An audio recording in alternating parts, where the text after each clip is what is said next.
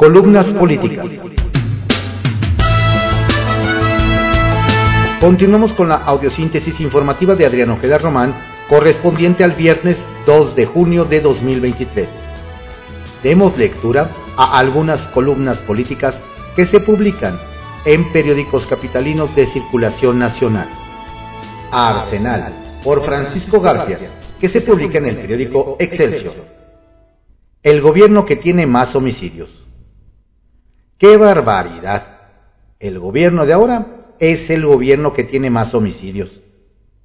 Sí, pero porque esta es una mala herencia en seguridad. Pero así nos dejaron salud, y así nos dejaron educación, y así nos dejaron todo. Son las sorpresivas palabras de Andrés Manuel López Obrador. El presidente las dijo en la mañanera de ayer. Es su manera de justificar por qué en cuatro años y medio de su gobierno ya hay más homicidios que a lo largo de los sexenios de Peña Nieto y Felipe Calderón. Las estadísticas hablan. Dicen que los de hoy son los tiempos más violentos que ha vivido México en tiempos de paz. Al 31 de mayo pasado, la cifra de asesinatos desde el 1 de diciembre de 2018 ascendía a 156.204 según T. Richards, México. Con Calderón fueron 120.663. Con Peña, 150.066. Ya ni en el Gabinete de Seguridad niegan que hay una cifra récord en homicidios. Lea con cuidado el diálogo que sostuvieron con el senador Ricardo Monreal al día siguiente de la comparecencia de los secretarios de Gobernación Adán Augusto López, Rosa Isela Rodríguez de Seguridad Pública, Luis Crescencio Sandoval de la Secretaría de la Defensa y Rafael Ojeda de Marina. ¿Cómo se puede hablar de estrategia correcta de seguridad cuando los indicadores señalan que han matado mucho más gente que en sexenios anteriores? Le preguntamos si por qué ellos, los secretarios del Gabinete de Seguridad, lo explicaron claramente, es una herencia que no puedan resolver en dos años, sí lo dijo el secretario de Gobernación y después nos explicaron cómo venía el desempeño los secretarios. Respondió, ¿se puede hablar de herencia después de cuatro años y medio de gobierno? Insistimos. Para mí sí, para algunos no. Para mí es una herencia de años de caos, de putrefacción y de complicidades en el sistema de justicia. Allí está García Luna. Yo lo viví desde hace mucho tiempo desde hace 12 o 14 años, desde que incrementó Calderón la estrategia contra el crimen, fue generándose un problema, señaló. El sorpresivo reconocimiento es la primera vez que escucho al presidente decir una cosa así. No implica cambios en la estrategia de seguridad de abrazos no balazos. Lo han dejado claro el presidente en sus mañaneras y los secretarios del Gabinete de Seguridad en la comparecencia. Ayer nació una nueva corriente en el PRI. Se autodenomina Frente Amplio de Renovación. Su objetivo central es contribuir a consolidar una gran alianza opositora con participación ciudadana. Encabezaron el parto Dulce María Sauri, exdirigente nacional del PRI, los exdiputados Fernando Lerdo de Tejada y José Encarnación Alfaro, los exgobernadores José Reyes Baeza de Chihuahua y Natividad González Parás de Nuevo León, entre otros. En un manifiesto a la opinión ciudadana, a la militancia y a simpatizantes del PRI, a sus dirigentes nacionales y locales, el Frente de, Renovación aclara que no es una corriente creada para combatir a Lito Moreno.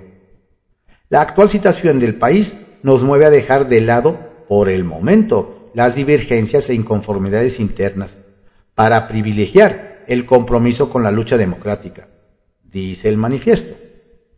Al final del acto nos acercamos con Encarnación Alfaro. Nos dijo que en el frente hay temor de que Moreno rompa la alianza opositora para ser el candidato del PRI a la presidencia. Si quiere lo puede hacer. Los órganos del partido lo tienen, los tiene bajo control Santiago Krill muy probablemente será el villano en la mañanera de hoy. En su calidad de presidente de la mesa directiva de la Cámara de Diputados, presentó ayer una controversia constitucional en contra del nuevo decreto que clasifica de seguridad nacional e interés público el tren Maya, el interoceánico, los aeropuertos de Chetumal, Tulum y Palenque. Al hablar sobre el decreto, el diputado del PAN dijo, se trata de un acto arbitrario del presidente de la República que atenta contra nuestros derechos humanos a que el gobierno rija su actuación bajo los principios de transparencia, de acceso a la información pública gubernamental y de máxima publicidad. Sin renunciar al grupo parlamentario del PRD en el Congreso de la Ciudad de México, el diputado Jorge Gaviño anunció ayer que se suma al proyecto de la corcholata número uno, Claudia Sheinbaum Queremos que ella sea la próxima presidenta de la República. Queremos que encabece la siguiente etapa de los cambios que vive el país, dijo al dar a conocer su decisión. Gaviño dejó en claro que se siente más identificado con el proyecto de izquierda progresista de Sheinbaum que con los posibles aspirantes de la derecha que se perfilan en la alianza Va por México. En privado, por Joaquín López Dóriga, que se publica en el periódico Milenio. Oficial. Toda la culpa la tiene el pasado. Este jueves se superó la marca de 156.066 homicidios dolosos cometidos en los seis años del gobierno del presidente Enrique Peña. Y Andrés Manuel López Obrador culpó de este récord sangriento a todos los antecesores, desde Ernesto Cedillo a finales del siglo. Sí, ayer endosó esta crisis al pasado sin mencionar que como candidato aseguró que en el primer día de su gobierno se acabaría la violencia, que ya vimos dolorosamente que no. Y ya como presidente electo llegó a declarar que no sería el primer día, sino le llevaría seis meses para reducirlos a la mitad, lo que tampoco.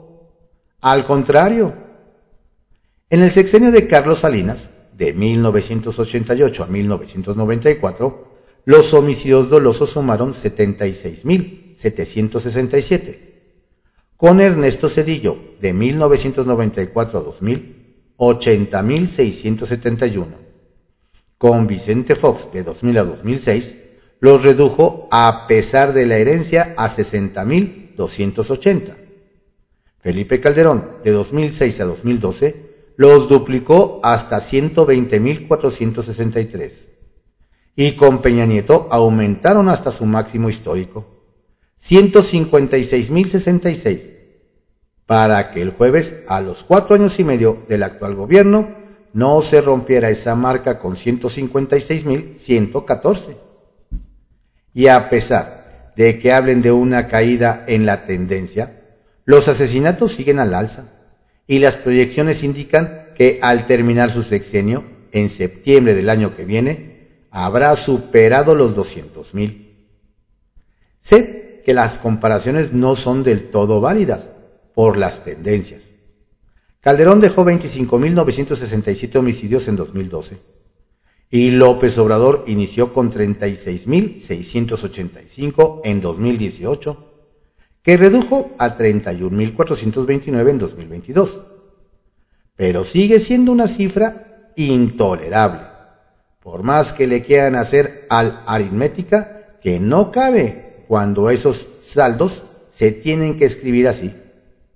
En lo que va de este gobierno han asesinado a 156.114 personas. Y lo que se sume en los próximos 16 meses que faltan. Retales. 1. Destapadero. Menos mal que la familia presidencial no interviene en política, porque ayer dos hermanos del presidente López Obrador, Pío y José Ramiro, destaparon el primero a Marcelo Ebrard y el segundo a Claudia Sheinbaum, ambos desde la tierra de la familia, Tabasco, que también lo es de Adán Augusto López Hernández. 2. Enfrente.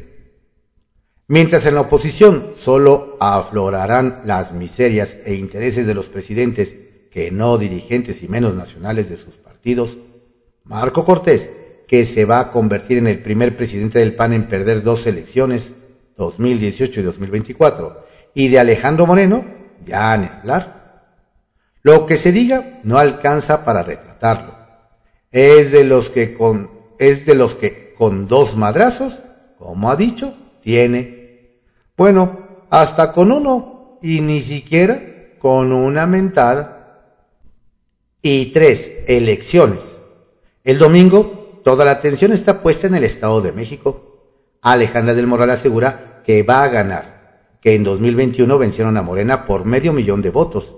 Y quienes manejan a Delfina Gómez dicen que también. Si se compara con el inicio, no todo está decidido fatalmente. Uso de razón, por Pablo Iría que se publique en el periódico El Financiero. Votar por Morena. A partir del domingo, con los comicios en el Estado de México y hasta las elecciones presidenciales justo dentro de un año, tendremos que respondernos una pregunta muy clara. ¿Queremos democracia o dictadura? No hay matices ni espacios para tonalidades intermedias, porque en esos términos lo ha planteado el presidente de la República. Lo que está en proceso de destrucción nos pone en el umbral de la dictadura. De consolidarse, no habrá manera de salir del hoyo. El ataque a la Corte tiene por objeto destruirla. La elección de ministros por votación popular es poner al Poder Judicial bajo el alero del presidente. Como en las dictaduras consolidadas, el gobierno hurga en las vidas privadas de los ministros aquellos pecadillos personales que casi todo mundo tiene para extorsionarlos. Tal vez dobleguen a unos, a uno o dos, y con eso pueden desaparecer las instituciones que se han propuesto destruir. Sin Suprema Corte Autónoma se acaba la división de poderes, imperfecta como es de ciertas garantías de acceso a la justicia ante los atropellos del gobierno. El presidente tendrá a los tres poderes de la República bajo su control. Usted puede elegir esa opción. Solo tiene que votar por Morena. Está en proceso la de destrucción del Instituto Nacional Electoral con mayoría en el Congreso el próximo año. ¿Lo van a desaparecer? Así lo anunciaron. No han podido desaparecer el Instituto Nacional de Acceso a la Información pero lo dejaron inoperante, sin el consejero que falta para que pueda sesionar. De esa manera, no podremos saber a quienes favorece el gobierno con contratos millonarios por asignación directa. Los negocios oscuros en la oscuridad se quedan. Apagaron la luz del manejo del dinero y debemos conformarnos con que nosotros somos honestos no como los de antes. Votar por Morena es entregarle al gobierno el control de las elecciones y renunciar a saber en qué gasta el dinero de los contribuyentes. El ejército, una de las instituciones más apreciadas por la ciudadanía desde hace décadas, está siendo expuesto a la corrupción selectiva de sus altos mandos, con negocios inauditos para un instituto castrense. De continuar la dinámica del ejército en los negocios, no habrá manera de, regresarlo a sus cuarteles. A un sector de alta jerarquía de las Fuerzas Armadas se le ha puesto donde hay dinero y a otro se le manda a enfrentarse al narco en la sierra con la orden de no disparar primero. Se, se, resquebraja la unidad del Instituto Armado y erosionan su naturaleza con el pretexto de la seguridad. Tenemos el sexenio con mayor mortalidad por homicidios dolosos en la historia. El ejército no debe perpetuarse en esa función y menos si le prohíben disparar primero. El secretario de la Defensa informó el martes que en la segunda quincena del mes, del 16 al 29, se incautaron 0.7 kilos de heroína y 0.5 kilos de goma de opio.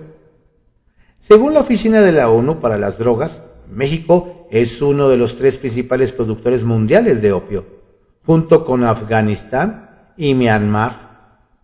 Entre los tres concentran 96% de la producción total del planeta. Es decir, el ejército incautó 700 gramos de heroína y medio kilo de goma de opio en toda una quincena, en uno de los tres principales países productores de esa sustancia. Por cierto, ayer se, informó que las remesas desde Estados Unidos tocaron un nuevo máximo histórico, 60 mil millones de dólares anualizados. El gobierno está destrozando al ejército al transformarlo en brazo de Morena. El general que está al frente de la Guardia Nacional culpó a la presidenta de la Corte de favorecer a los delincuentes. Votar por Morena es un respaldo a la destrucción del ejército. El presidente trabaja para acabar con el periodismo que no controla y con la libertad de expresión. Vivimos el sexenio con más asesinatos y agresiones a periodistas que se recuerde. A Ciro Gómez Leiva lo quisieron matar en la Ciudad de México y todavía no saben nada al respecto. Sabemos, sí, que los morenistas del plantón frente a la corte pusieron una manta con la cara del periodista al que acusan de enemigo del pueblo y que el presidente desde Palacio y en cadena nacional les dice a los del plantón que no están solos y ataca a Gómez Leiva, Loret y López Dóriga todos los días. Los psicópatas carecen del sentido de culpa, cero remordimientos por incitar al crimen o a la agresión. Ayer llamó canallas a los periodistas del Universal, diario donde han tenido y tienen espacios líderes de Morena, el PRD, el PRI, el PAN y los trotskistas. Extorsiona a los concesionarios de medios electrónicos para que despidan a conductores que critican algunas de sus acciones. Un voto por Morena es un voto contra la libertad de expresión. Destruyó la reforma educativa, les devolvió el poder a los sindicatos para tener promotores electorales y no educadores de niños para defenderse en la vida. El presidente viola la ley al continuar con la impresión y distribución de los nuevos libros de texto que el Poder Judicial ordenó detener. Millones de jóvenes no tendrán libertad de elegir una profesión ni un trabajo, sino que deberán aceptar el que les den por impreparados. Votar por Morena es votar por perpetuación de la ignorancia y por uniformarnos con una sola manera de pensar. Del domingo hasta las elecciones presidenciales debemos pensar y decidir. ¿Democracia o dictadura?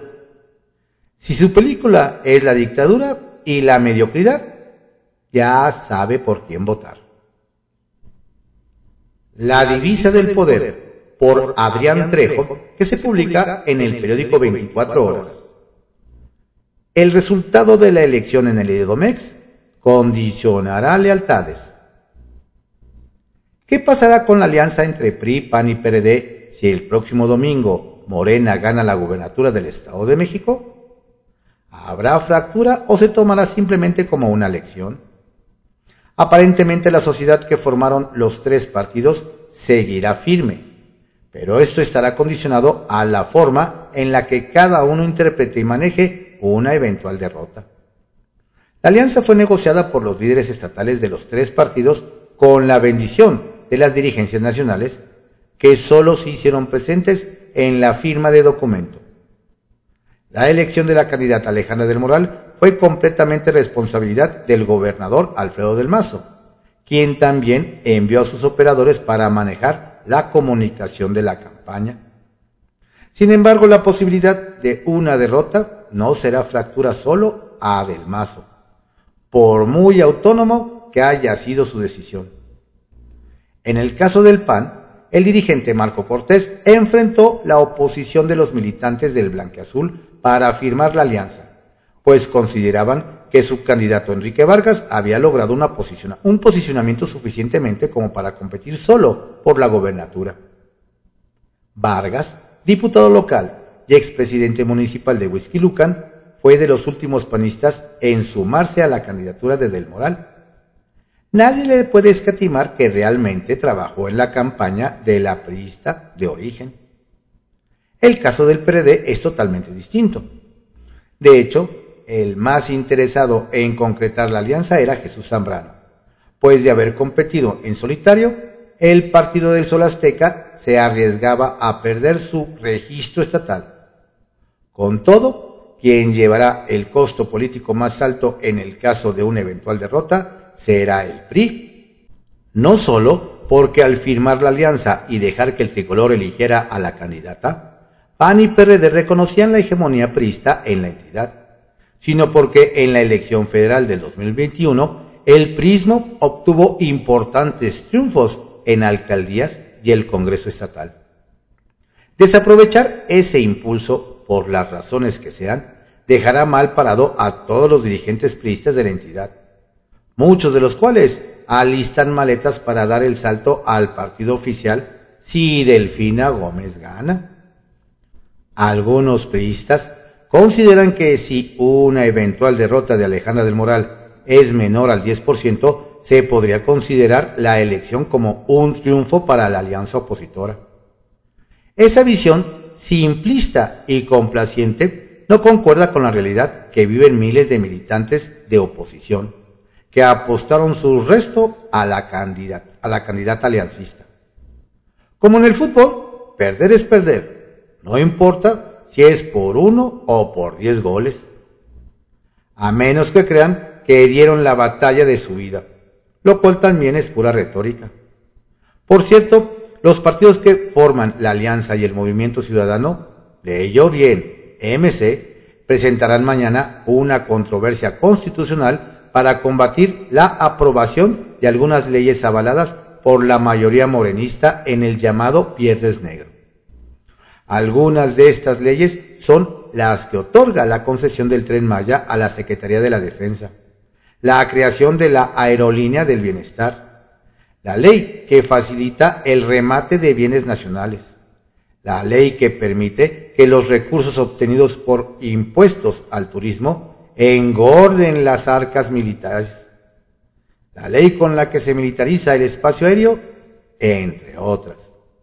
Será otro round entre el Ejecutivo y el Judicial, al que no acusó el presidente de querer dar un golpe de Estado técnico, cuando él es el rudo.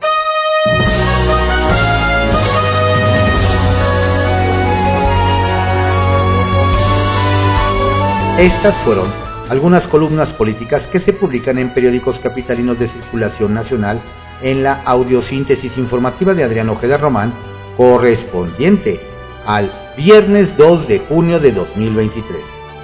Tenga usted un excelente día. Cuídese mucho. Si usted vive en el estado de Coahuila o el estado de México, no olvide su compromiso cívico y su deber ciudadano de ir a votar este domingo 4 de junio.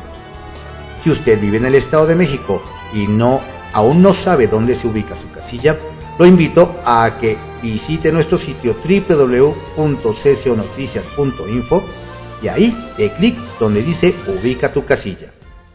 También lo invito a que el domingo nos siga a través de las redes sociales para que, y nuestra página obviamente, para seguir los procesos electorales aquí en el Estado de México y en Coahuila. Tenga usted un excelente fin de semana. Saludos cordiales de su servidor, Adrián Ojeda Castilla.